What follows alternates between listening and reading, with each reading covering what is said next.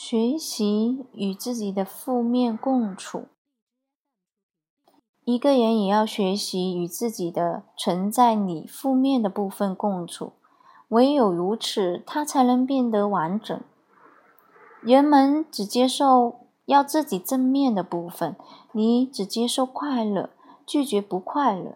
但你是两者兼具的。当你一切顺心如意时，你就飘飘欲仙。当一切停滞不前时，你就觉得身在地狱。但这两者都要被接纳，因为生命就是这样。生命包含了天堂与地狱两者。天堂与地狱这种区分并不属实，因为没有天堂就没有地狱，它们是共存的。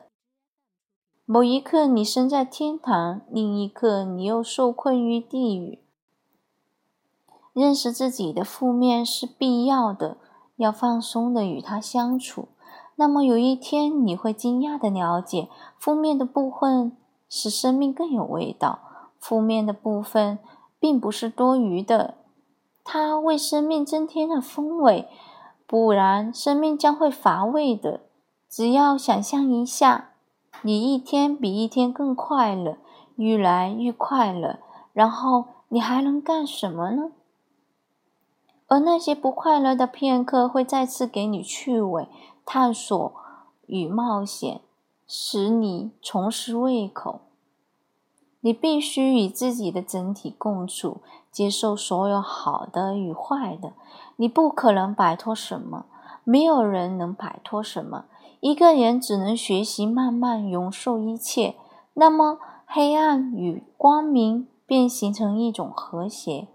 这。才是美的生命，因为对照而和谐，所以也要去经历这些片刻。别制造问题，别开始想该怎么才能静下来呢？焦躁不安的时候就焦躁不安，不快乐的时候就不快乐。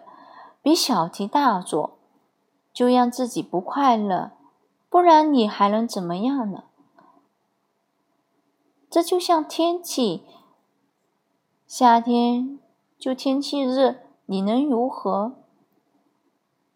天气热的时候就让它热，流汗；天气冷的时候就打冷战，享受。慢慢的，你会在两极之间的关联，你领悟这两极的那一天，就是你切悟与真相大白的时候。